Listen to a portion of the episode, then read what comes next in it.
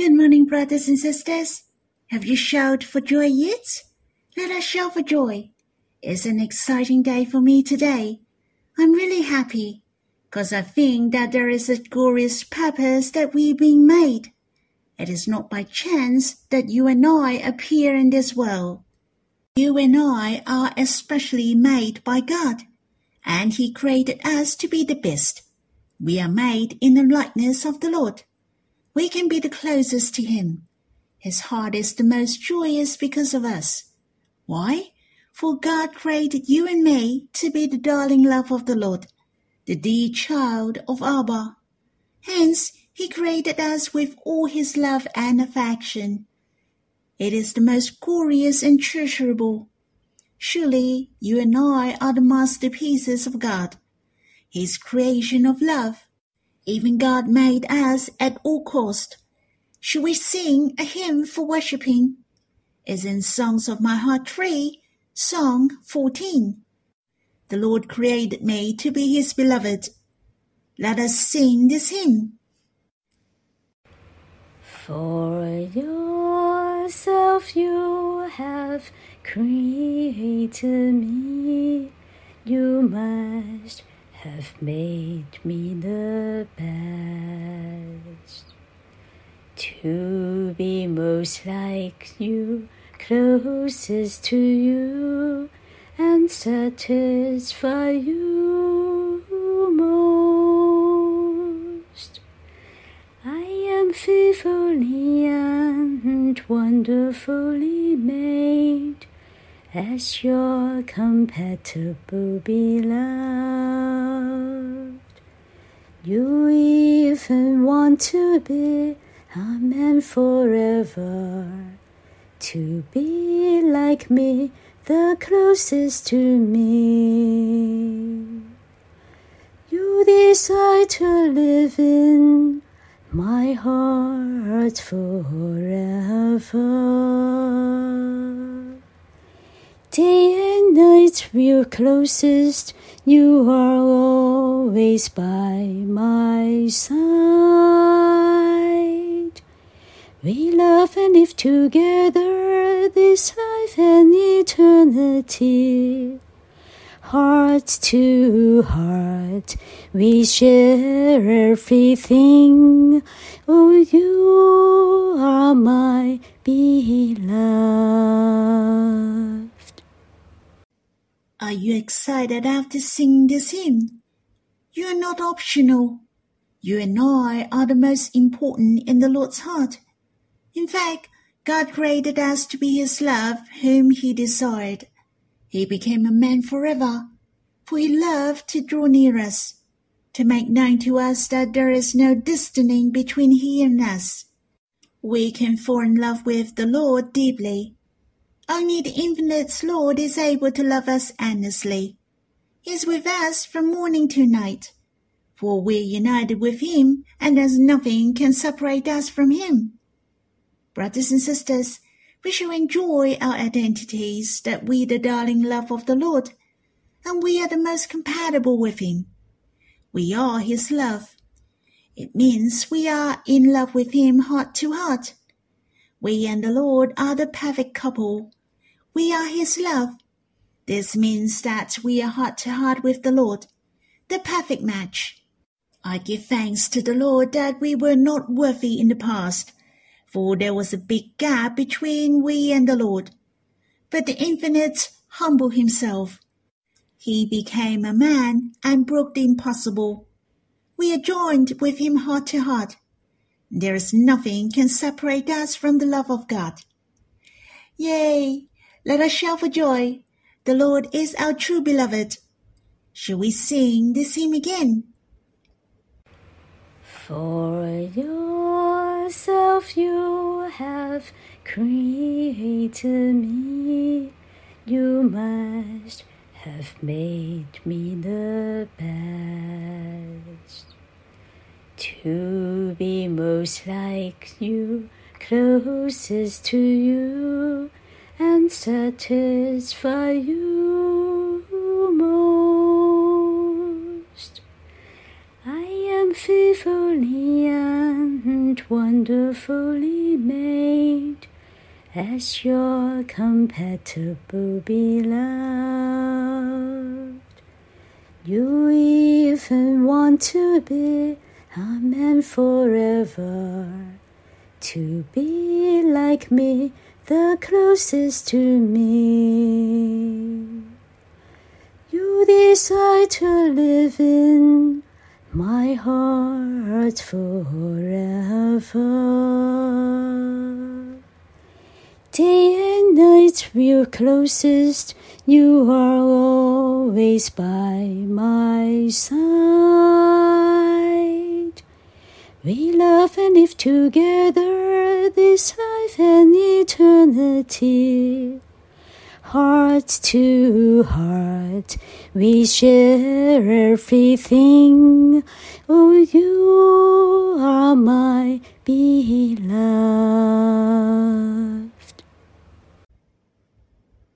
Is your heart touched while singing this hymn? Is there anything you want to talk to the Lord? We're not just singing the hymn. We shall come before Him with our hearts to respond and worship Him. Should we pray and worship Him? It's your turn after I finish. Lord, thank you for the glorious purpose for us being made. Our existence is not optional or by chance.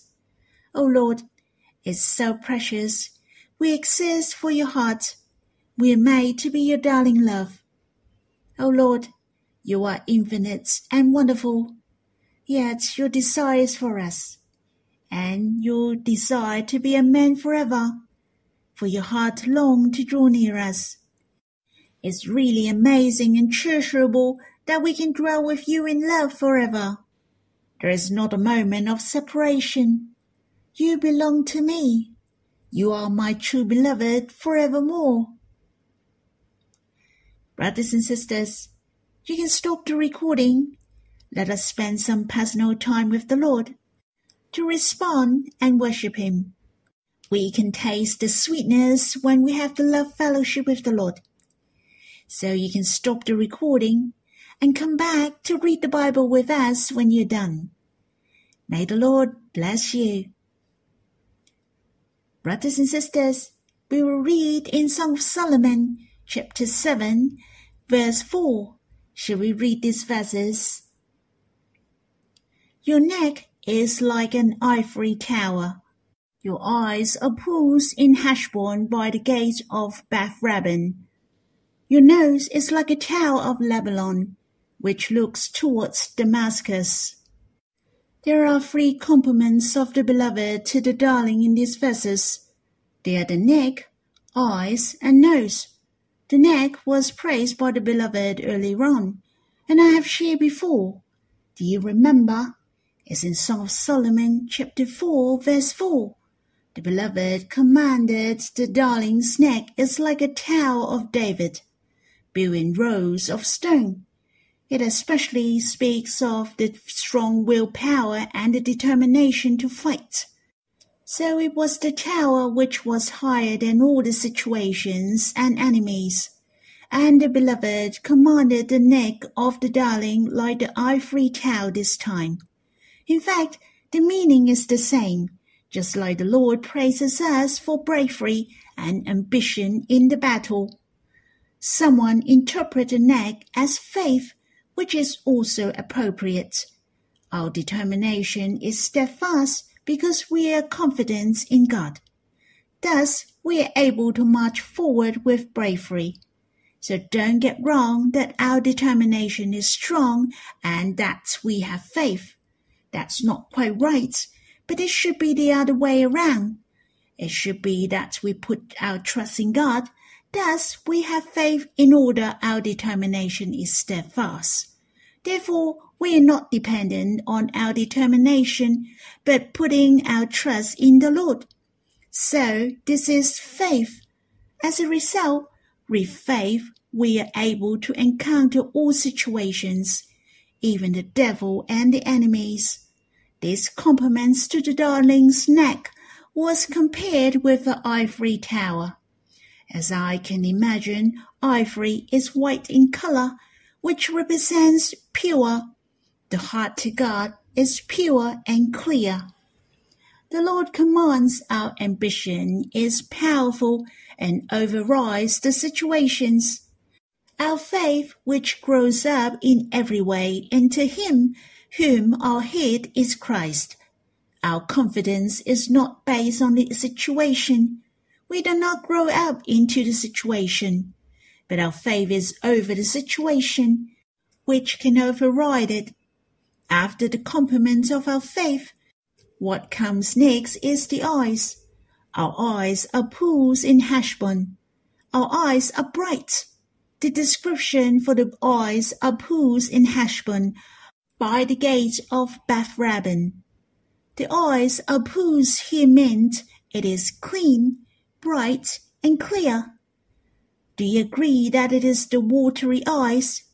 It should be blooming with energy and vitality, brilliant, bright, and charming. The beloved prays for the eyes of the darling before, just like the doves. Do you remember? The doves represent devoted and quiet, and these compliments to the eyes are pools. So it is not the same. The water in the pools is flowing. It reflects the light. Thus it is shiny. The eyes of pools means this man before God is pure. No impurity, flawless. He is quiet and able to understand the will of God. It is crystal clear, unlike the water in the well, which is not flowing. It looked dark in color, but our eyes shall be crystal clear and understand well the will of God. You may know some brothers and sisters like this. They are clear about their life. The Lord and the church are the purpose of their life, but nothing else. For they knew well what is the will of the Lord, and they also dedicate their life for the Lord. They lived and worked for Him. You can see their hearts are so pure. It seems crystal clear. You won't be in doubt if they have the bad intention. You know that they love God wholeheartedly. It's true, very often the eyes represent faith, but it is a bit different here. For it is not referred to as the eyes are doves, for our faith is pools. Definitely, the Lord loves us to have full confidence in Him, to focus on Him, to look upon Him throughout our life. The Lord longs for us to look at His heart closely, to understand his heart and know what he wants from the depth of his heart. Then we can satisfy him most, not only to have full confidence in him, but to understand his will. Hence, it is important when talking about the vision and commission. We shall understand what the Lord wants in this generation. We shall do what the Lord wants us to do most then we in one heart and cooperate with the Lord. On the other hand, some names are mentioned in these verses. They are Heshbon, where was the capital city of King Sihon of the Amorites. Bath-rabbim was the name of the gate in Heshbon. The gates used to have a name in the past, and there were the pools next to this gate. I guess the pools must be very pretty and the water was clear. Thus it was well known by many people. The beloved commands the darling's eyes when compared with these pools.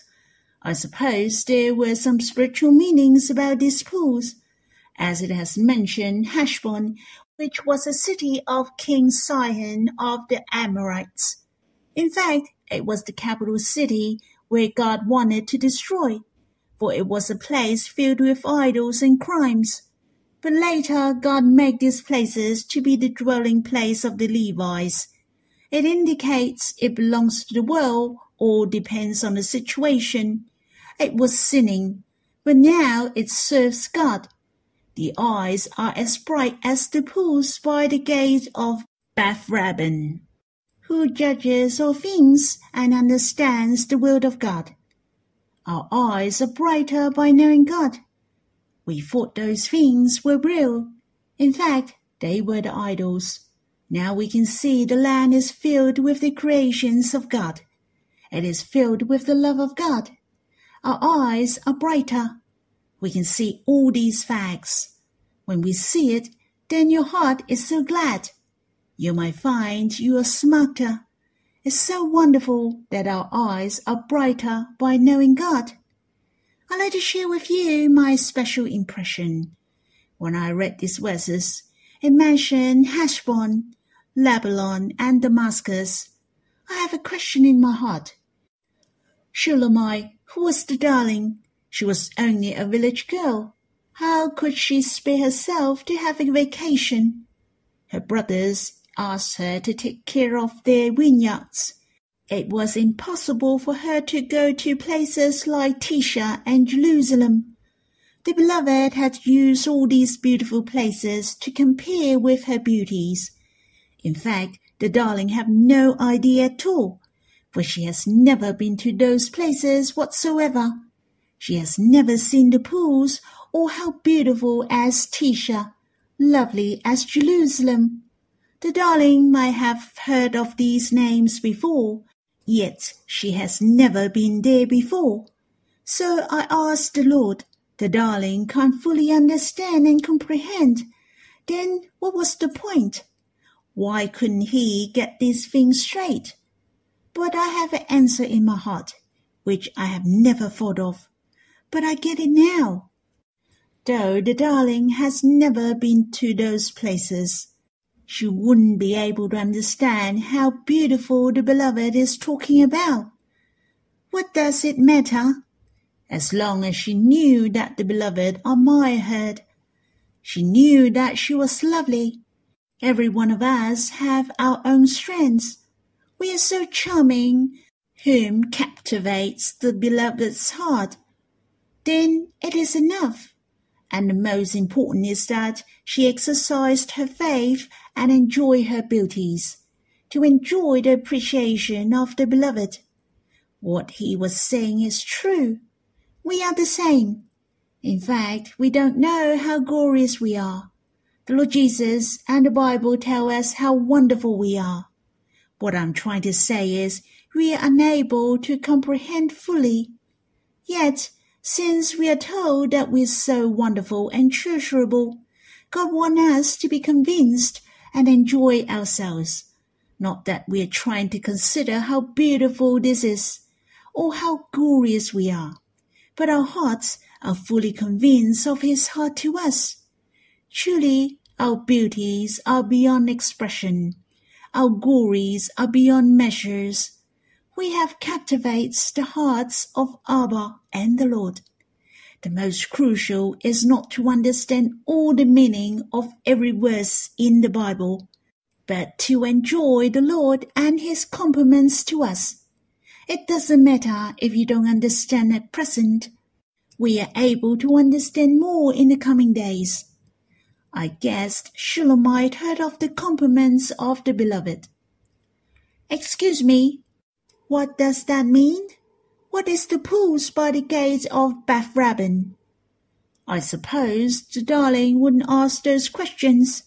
She was certain that the pools that the beloved mentioned were magnificent. But no matter how magnificent it was, it was incomparable with her eyes, for the pools by the gate of Bath-rabbim was only a comparison. It was used to describe her eyes, her eyes were the most charming, and this is the faith of Shulamite, the darling. Brothers and sisters, we shall have the full confidence. We may not be able to fully understand the appreciation of the Lord. We may not know fully the depth, but we don't know thoroughly the understanding of God and His will to us. We shall trust that the Lord Jesus appreciate you most he cherishes you most. You are unique in His eye. Brothers and sisters, we shall enjoy the admiration of the Lord daily. The Lord Jesus is watching us with the will of the Beloved. Lastly, it is the compliments for the nose. The nose is so pretty.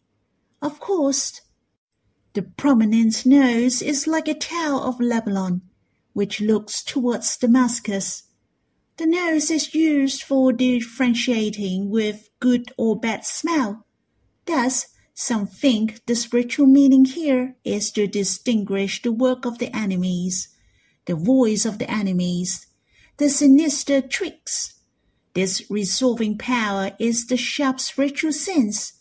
The closer you are with God, the better your resolving power. Some people's nose are very sensitive they have the high ability to distinguish the smell. Even they can distinguish the smell from a far distance. They are able to tell the smells even in a mixture of smells. It's really awesome. But we don't have to admire them, for the most crucial is that our spiritual senses are sharp. We're able to tell what is good and bad, what belongs to God and what belongs to the devil and the world, what belongs to the will of God, and which is pleasing to God.